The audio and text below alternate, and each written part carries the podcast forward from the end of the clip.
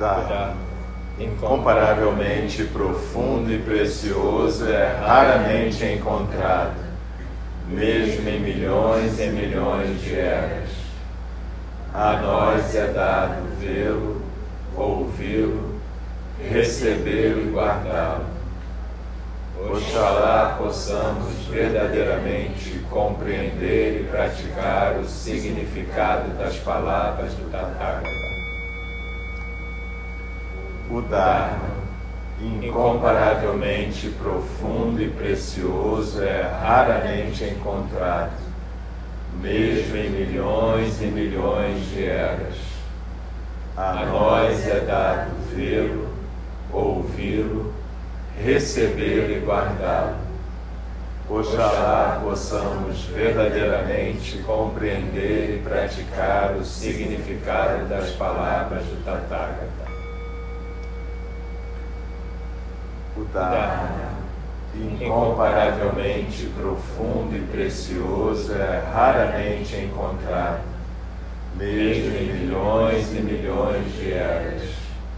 A nós é dado vê-lo ouvi-lo, recebê-lo e guardá-lo. Oxalá possamos verdadeiramente compreender e praticar o significado das palavras do Tathagata. Então vamos retomar a nossa postura de zazenha, atenção no hara, na respiração. e procurar deixar as palavras simplesmente fluírem, dançarem no fluxo da correnteza dos sons do mundo. A gente está estudando o livro De Pé na Beira do Abismo, da nossa professora Joan Halifax Roshi, e a gente já viu a introdução, onde ela falava exatamente desses estados da beira do abismo. A gente hoje vai começar a estudar o capítulo que fala do altruísmo. E nesse capítulo ela primeiro faz uma abordagem do que seria o altruísmo, depois ela vai discutir as formas patológicas de altruísmo, a relação entre o altruísmo e outros estados da beira do abismo e formas de fortalecer os aspectos saudáveis do altruísmo. Essa é a quarta sessão que a gente está dedicando ao estudo desse texto da Joan. E as outras três estão, como todos os outros áudios, disponíveis através do nosso, da nossa página ING no Facebook ou no SoundCloud, tem as coisas em Alcio Braz e do Sorro.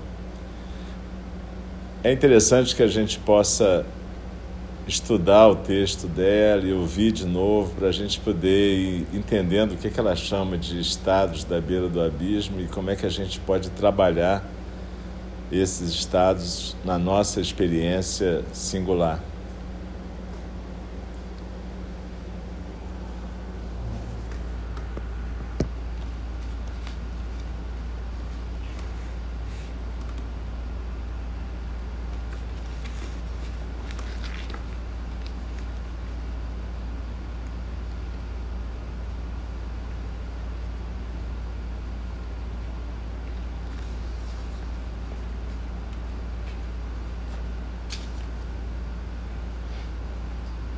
Capítulo 1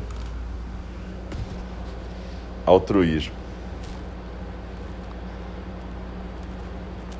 Aí tem uma epígrafe que diz o seguinte, uma epígrafe do Wilbur Wilson Toburn, que diz que eu possa fazer muito bem sem mesmo estar sabendo que estou fazendo. E aí a professora começa. No começo dos anos 70, minha paixão pela biologia e pelo mar me levou a servir como voluntária no laboratório marinho Lerner, nas Bahamas.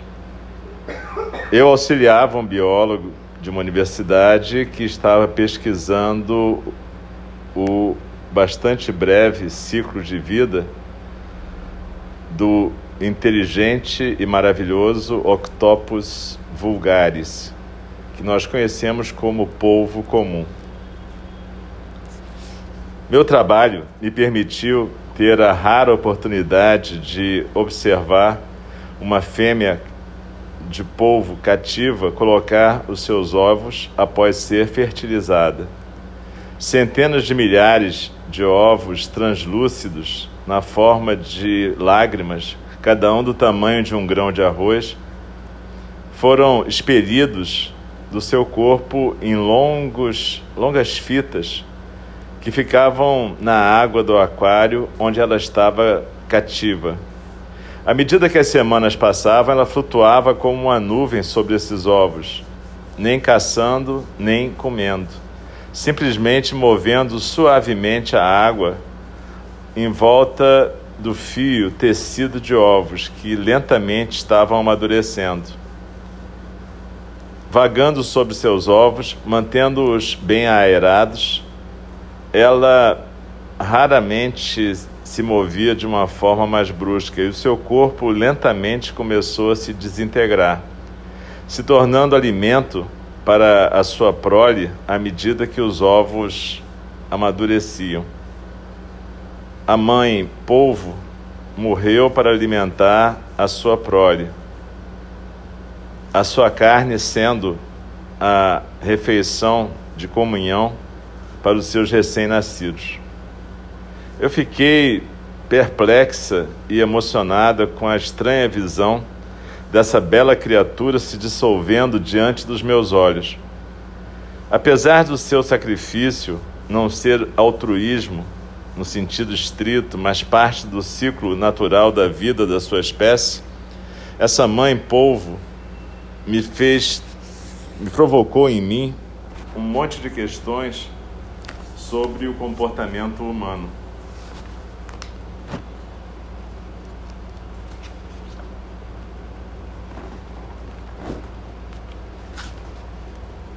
Questões sobre o altruísmo, o autossacrifício e os danos a si mesmo. Quando que o altruísmo humano é saudável?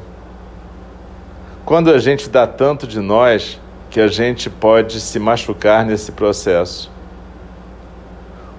Como que a gente pode reconhecer quando o nosso altruísmo está sendo autocentrado e patológico?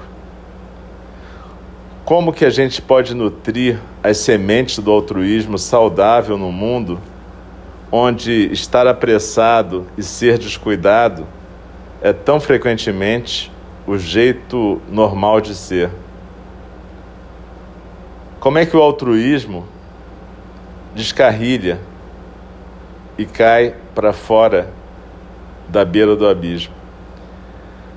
No meu trabalho posterior com pessoas que estavam morrendo e pessoas encarceradas, e à medida que eu escutava as histórias de pais, professores, advogados e cuidadores na minha condição de professora budista, eu comecei a compreender o altruísmo como um estado da beira do abismo. Ele é a borda estreita num alto penhasco, uma que nos permite ter uma vasta paisagem, mas também uma que pode facilmente desaparecer debaixo dos nossos pés. Agir altruisticamente é fazer ações não egoístas, que melhoram, que intensificam o bem-estar dos outros. Em geral, com algum tipo de custo ou risco para o nosso próprio bem-estar.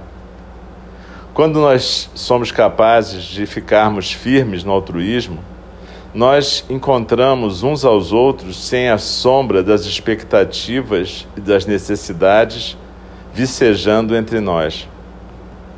Aquele que recebe o nosso cuidado amoroso, pode desco descobrir a confiança na bondade humana. E nós mesmos somos enriquecidos por essa generosidade. Entretanto, entretanto, quando a nossa segurança física e emocional está em risco, pode ser desafiador manter nossos pés plantados em chão sólido é muito fácil perder o pé e cair em queda livre em formas danosas de serviço. A gente pode começar a ajudar de uma maneira que vai minando nossas próprias capacidades e necessidades. A gente pode, sem querer, machucar aqueles que tentamos ajudar. Ao tirar a capacidade deles, ao tirar o poder deles e ao tirar a sua capacidade de serem agentes na sua vida. E também podemos parecer altruístas, mas com motivações que não estão bem fundadas. Essas são formas de altruísmo patológico, como nós exploraremos daqui a pouco. De pé na beira do abismo do altruísmo, podemos ter uma visão do vasto horizonte do cuidado amoroso humano e da sabedoria humana. Pelo menos enquanto evitarmos cair no pântano das necessidades insatisfeitas e do egoísmo. E, se realmente nos encontrarmos presos nesse pântano, a nossa luta não precisa ser em vão. Se nós pudermos trabalhar com nossas dificuldades, podemos chegar a imaginar como que a gente acabou ali. E podemos então evitar cair de novo dessa borda. Também podemos conseguir uma boa lição sobre humildade. Isso é um trabalho duro, mas é um trabalho legal que constrói o nosso caráter e nos ajuda a nos tornarmos mais sábios, mais humildes, mais resilientes.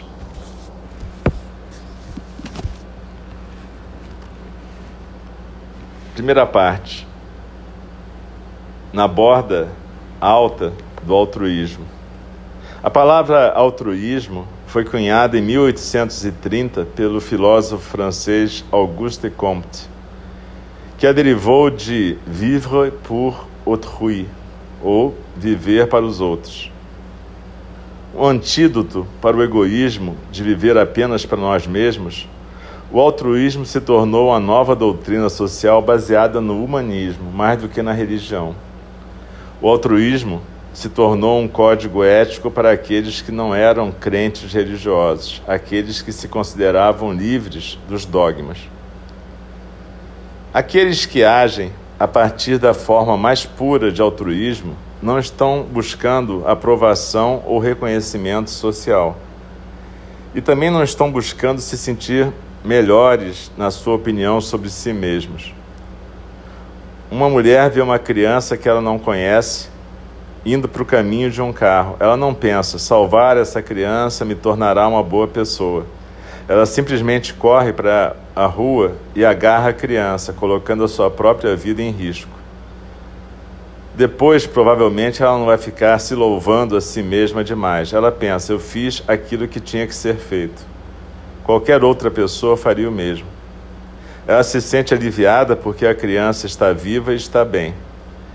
Como esse exemplo ilustra, o altruísmo está um passo além da generosidade comum. Ele engloba algum alto sacrifício ou risco físico. Em 2007, Wesley Altrey, um operário de construção, pulou na linha do metrô em Manhattan para salvar Cameron Holopeter, um estudante que estava tendo uma convulsão e tinha caído da plataforma na pista do, do trem do metrô. Altrey viu o trem que vinha e pulou para baixo para tentar tirar Holopeter do caminho do trem. Mas o trem vinha rápido demais e então Altrey se jogou sob Holopeter numa vala de drenagem que ficava entre os trilhos. Enquanto ele segurava a pessoa que estava tendo uma convulsão, o trem passou sobre eles dois, carregando o boné de Altrey. Não houve nenhum pensamento em si mesmo, simplesmente um impulso imediato de salvar a vida de um semelhante. Mais tarde, Alter pareceu perplexo por toda a atenção e louvor que ele recebeu. Ele disse ao New York Times: Eu não acho que eu fiz nada espetacular. Eu simplesmente vi alguém que precisava de ajuda. Eu fiz aquilo que achei que estava certo. Eu vejo a história de Autry como um exemplo de puro altruísmo. Todos nós temos impulsos altruístas, mas a gente não age a partir desses impulsos todas as vezes. Outras pessoas naquela plataforma do metrô, sem dúvida, viram Peter tendo a convulsão e reconheceram a necessidade de ajudar, mas também entenderam que poderiam morrer no processo. O altruísmo acontece quando nosso impulso de servir os outros sobrepuja o nosso medo e os nossos instintos de autopreservação. Por sorte, Autry tinha recursos suficientes para salvar a vida do outro e para sobreviver também. Por todo o nosso planeta, todos os dias, as pessoas agem a partir de um altruísmo sem mediação para servirem umas às outras. Como aquele chinês anônimo que protestou e ficou resolutamente no caminho dos tanques que iam para a praça de Tiananmen.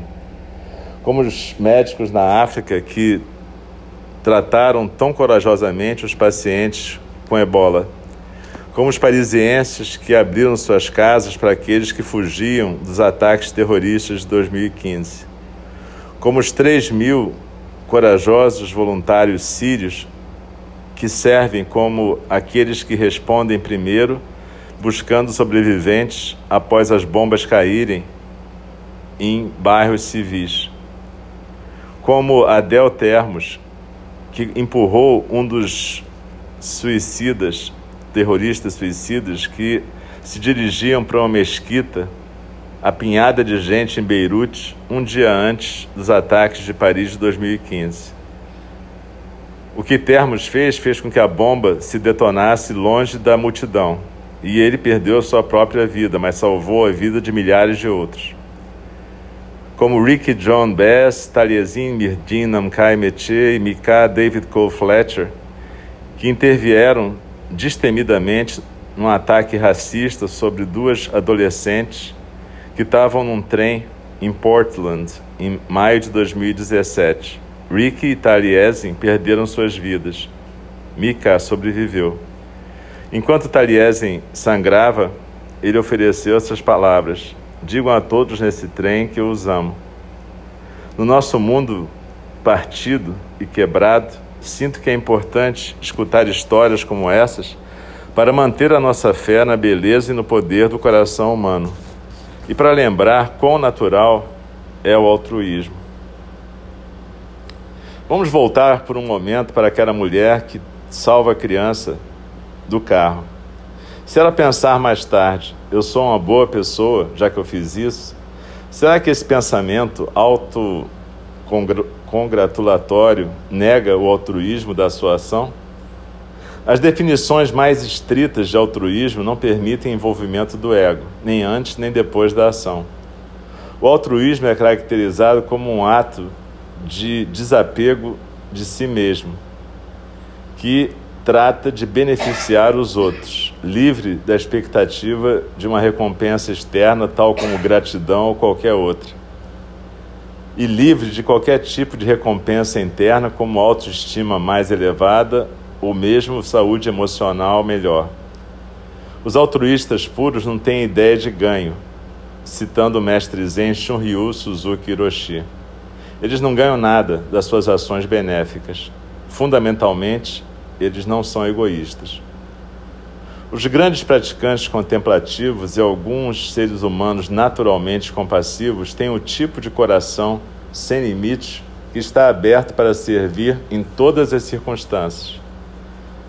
Não existe um si mesmo, não existe um outro. Simplesmente um cuidado amoroso, sem preconceito, em relação a todos. Mas a maior parte de nós somos meramente humanos. E é muito humano que a gente sinta algum tipo de sensação legal quando servimos os outros. Se esse altruísmo puro mesmo existe, é um assunto debatido entre psicólogos e filósofos. De acordo com a teoria do egoísmo psicológico, não existe nenhum ato de serviço ou sacrifício puramente altruísta. Porque frequentemente somos motivados, pelo menos em algum momento, por qualquer sentimento de gratificação pessoal. Ou nos sentimos com o nosso ego melhorado ou é, maior após ajudar os outros. Essa teoria diz que no mundo real do comportamento e da psicologia humana não existe o altruísmo puro. O budismo toma uma posição mais radical. Ele diz que o altruísmo e a sua irmã, a compaixão, podem ser totalmente livres de ego, do pequeno si mesmo. O altruísmo pode surgir espontaneamente e incondicionalmente em resposta ao sofrimento dos outros, como no caso do metrô. O budismo também sugere que a preocupação sem apego ao si mesmo pelo bem-estar dos outros é parte da nossa natureza verdadeira. Através da prática contemplativa e de uma vida ética, podemos resistir à atração do egoísmo e chegar em casa, no nosso lar, nesse lugar dentro de nós que ama todos os seres e que os considera de forma igual. O lugar que destemidamente aspira a aliviar o sofrimento dos seres e que está livre de preconceitos. Thich Nhat escreve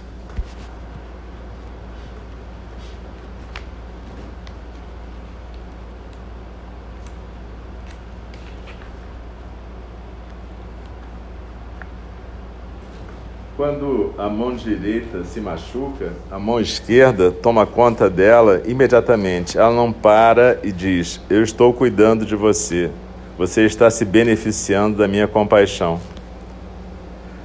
A mão direita sabe muito bem que a mão esquerda também é a mão direita. Não existe diferença entre elas. Esse é o tipo de altruísmo que a gente chama de não referente a si mesmo significando que não tem preconceito nem é dirigido apenas em relação aos membros da sua própria família, aos seus amigos ou outros tipos de pertencimento que você tenha. Um poema de Joseph Bruckach transmite essa sensibilidade profunda e humilde para o cuidado de todos os seres equanimemente. O nome da poesia é meu avô que tem pés de pássaro. O velho deve ter parado o nosso carro duas dúzias de vezes para saltar e pegar em suas mãos as pequenas rãs cegas pelas luzes do, do carro e que ficavam pulando na estrada como gotas de chuva. A chuva caía e havia uma névoa no cabelo branco dele. E eu continuava dizendo: Você não pode salvá-las todas. Aceite isso. Volte para o carro, porque temos lugares para ir. Mas aquelas mãos calejadas, cheias de vidas, marrons e molhadas, se ajoelhavam na grama do lado da estrada. Ele simplesmente sorria e dizia: Eles também têm lugares para ir. Aqui, o avô é um bom exemplo de um bodhisattva vivo.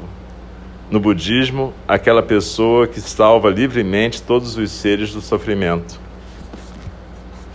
O avô continua parando para resgatar aquelas rãs, apesar de significar ficar rastejando pela estrada escura e molhada pela chuva. Sorridente, ele parece estar experimentando aquilo que os budistas chamam de alegria altruísta alegria pela boa sorte dos outros.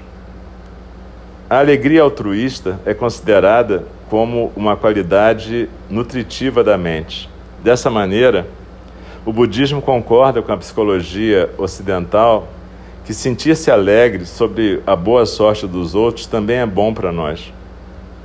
Eu sei que eu me sinto melhor mentalmente e fisicamente quando eu estou fazendo coisas que são boas para os outros. Apesar de me sentir melhor, não ser o que me motiva. Estudos recentes na psicologia social sugerem que ser menos autocentrado e mais generoso é uma fonte de alegria e contentamento para aquele que é o doador. Um estudo demonstrou que crianças muito jovens, mesmo abaixo de dois anos, tendem a experimentar um sentido maior de bem-estar quando eles dão coisas mais do que quando as recebem. Um outro estudo descobriu que participantes adultos que gastavam dinheiro com outras pessoas experimentaram mais satisfação do que aqueles que gastaram dinheiro consigo mesmos.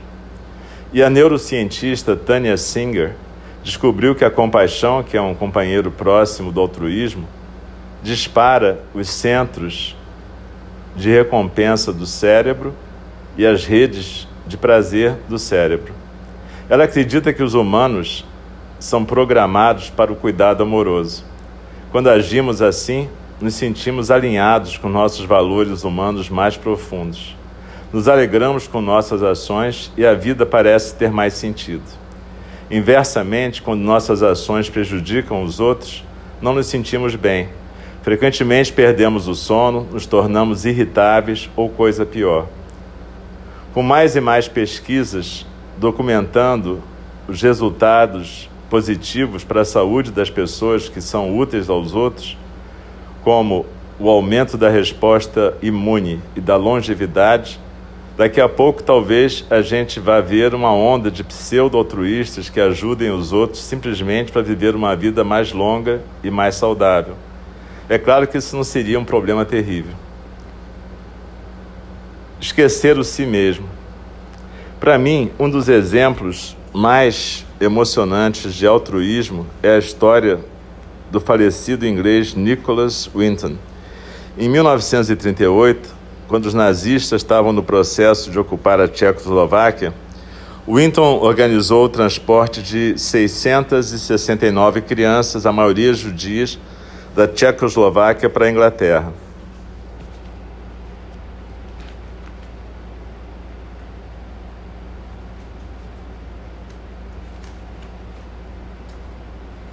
Ele garantiu a sua passagem segura por toda a Europa de trem e encontrou lares para cada uma na Inglaterra, para cada uma dessas crianças refugiadas. Esse foi um ato não egoísta, incrivelmente arriscado. Ele nem contou o que tinha feito para sua mulher por 50 anos. Ele não estava interessado em fama, mas no final ele ficou famoso quando a sua esposa contou para a BBC sobre essa ação extraordinária, após ela ter descoberto seus diários limpando o sótão em 1988, 50 anos depois. Nesse ano, a BBC convidou Winton para um show chamado That's Life. Sem que ele soubesse, as pessoas que ele tinha salvado, agora na cada uma com 50, 60 anos, também tinham sido convidadas. O apresentador perguntou: Existe alguém aqui na nossa plateia hoje que deva sua vida a Nicholas Winton? Se tiver, será que você poderia levantar, por favor? Todo mundo na plateia se levantou. Winton abraçou a mulher que estava do lado dele e limpou suas lágrimas. Nós podemos nos perguntar se realmente conhecemos as motivações precisas de Winton e se as ações dele deram a ele algum sentido de si mesmo diferente de alguma forma. Em 2001, quando um repórter do New York Times perguntou por que, que o Winston, Winton fez o que fez, ele modestamente respondeu: Eu vi que havia um problema ali, que aquelas crianças estavam em perigo e que você tinha que levá-las para algum lugar que fosse um porto seguro. E não havia nenhuma organização que pudesse fazer isso. Por que, que eu fiz isso? Por que será que as pessoas fazem coisas diferentes? Algumas pessoas gostam de tomar, de correr risco, e algumas atravessam a vida sem correr qualquer risco. Essa foi uma declaração pessoal interessante sobre a sua coragem extraordinária. Winton viu a necessidade, viu aquilo que seria útil e tinha um apetite pelo risco positivo. Se ele sentiu qualquer tipo de preenchimento emocional a partir da sua ação, será que isso modificaria a maneira que nós temos de vê-lo? Acho que não. Salvar as vidas de 669 crianças recebe a nossa mais profunda apreciação. Suas ações tiveram um efeito tão poderoso através de gerações que a gente simplesmente fica maravilhado que isso possa ter acontecido e tantas pessoas se beneficiaram. Winton viveu uma longa vida, falecendo em 2015 com 106 anos. Como psiquiatra e sobrevivente de Auschwitz, Viktor Frankl disse: ser humano sempre aponta e se dirige para alguma coisa ou alguém, mais além do si mesmo. Quanto mais você esquece desse si mesmo, doando-se a uma causa para servir ou pessoas para amar, mais humano você se torna.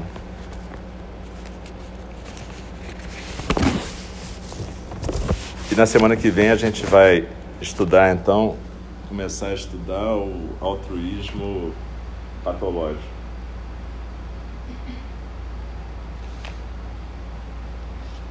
Então, a Joan, nesse início do capítulo, ela mostra para gente vários exemplos do que, que é realmente altruísmo. E desde salvar uma criança até salvar 669 crianças, a gente pode perceber que nas nossas vidas tem inúmeras oportunidades da gente ser realmente altruísta. O altruísmo, na verdade, tem a ver com essa capacidade de você esquecer do si mesmo e colocar o bem-estar dos outros, no sentido do que, que você pode fazer para oferecer bem-estar para quem está sofrendo. Na verdade, o altruísmo é a característica básica de um bodhisattva. E é isso que aquela poesia, aquele poema fala.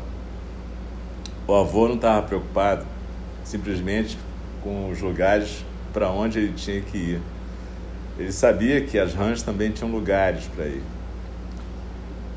Isso é a característica do Bodhisattva, é isso que a Joan diz que uma prática contemplativa pode estimular. Se você pratica zazen, se você aprende a praticar os três treinamentos propostos pelo Buda, você vai estimular esse tipo de altruísmo. Mas é importante a gente perceber que existe todo um tipo de limite para aquilo que é altruísmo e aquilo que é você ter uma atitude masoquista na vida. E é exatamente isso que ela vai abordar no capítulo que a gente vai ver semana que vem, na, ou na, no subcapítulo que a gente vai ver a partir da semana que vem. E também é importante, mais adiante, quando ela vai ajudar a gente a identificar as nossas escorregadas nesse abismo do altruísmo patológico e como é que a gente pode estimular o altruísmo saudável na nossa existência e na existência da nossa comunidade.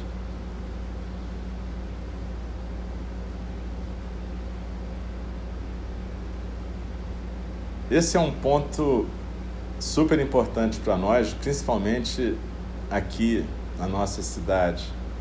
A gente vive uma situação hoje em dia de extremo egoísmo, de cada um por si, Deus por todos. É claro que existem pessoas e organizações que se dedicam a um outro tipo de vida e a um outro tipo de cuidado amoroso. Mas o estímulo para a gente, em geral, é do tipo cada um por si, Deus por todos. Se vira aí. Então é importante a gente recuperar até a noção realmente de altruísmo. A gente esqueceu um pouco que a gente pode aprender e praticar esses estados virtuosos. Isso, de certa maneira, saiu de moda como se fosse ser otário ou ser babaca. Então, de alguma maneira, a gente tem que aprender a recuperar esse treinamento que na nossa tradição é tão importante um treinamento do cuidado amoroso.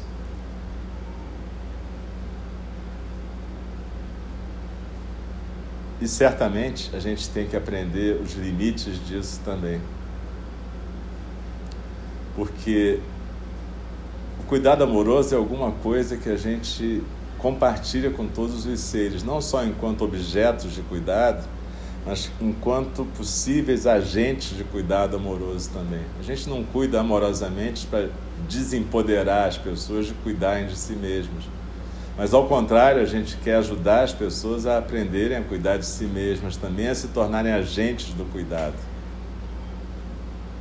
Muitas relações abusivas se estabelecem porque às vezes a gente quer ser um cuidador amoroso e a gente acha que ser cuidador amoroso é aceitar qualquer coisa de quem está sendo cuidado. E a gente vai ver mais adiante que não é isso, na verdade. Que o mais importante do cuidado amoroso é você fazê-lo de uma forma que ele se torne contagiante. Que aquele que o recebe também possa se tornar um cuidador e não fique numa posição vitimizada ou enfraquecida o resto da vida. A gente não cuida para desempoderar ninguém. A gente cuida para que todos nós possamos nos tornar canais do Dharma, canais do cuidado amoroso. Esse tipo de cuidado amoroso é que é complicado de fazer às vezes. Porque ele, se a gente não tomar cuidado, a gente escorrega facilmente para o abuso, tanto do cuidador quanto daquele que é cuidado. É muito delicado esse equilíbrio. Então, nas próximas, provavelmente duas semanas, a gente vai trabalhar principalmente essa questão do altruísmo patológico, como reconhecê-lo e como trabalhar para que nosso altruísmo não se transforme nisso. Quando eu falo duas semanas, eu falo do dia 13 e do dia 27, que dia 20 vai ser feriado, a gente não vai ter prática aqui. Então, as próximas quartas-feiras, onde a gente vai estar trabalhando esse tema, vão ser a do dia 13 e a do dia 27.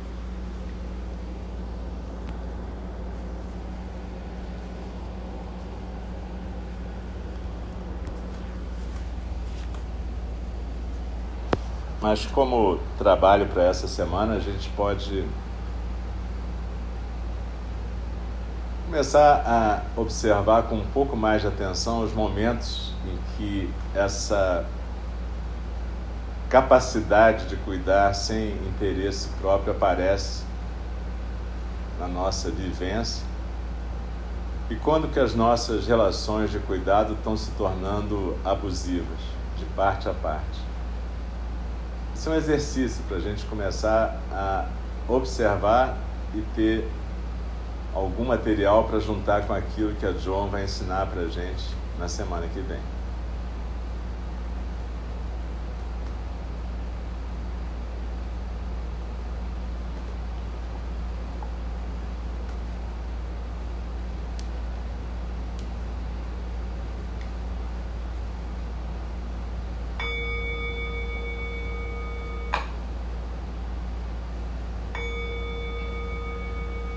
As criações são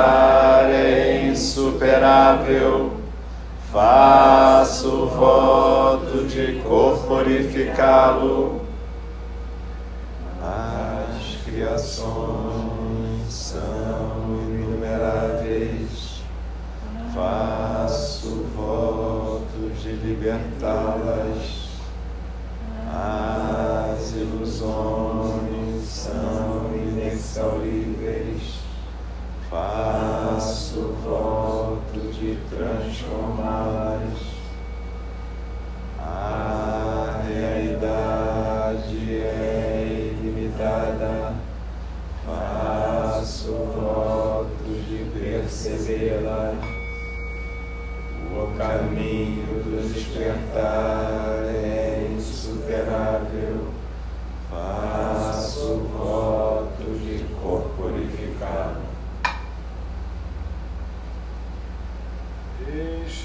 respeitosamente lembrá-los. A questão de vida e morte é de importância suprema. O tempo passa e a oportunidade é perdida. Vamos despertar, despertar.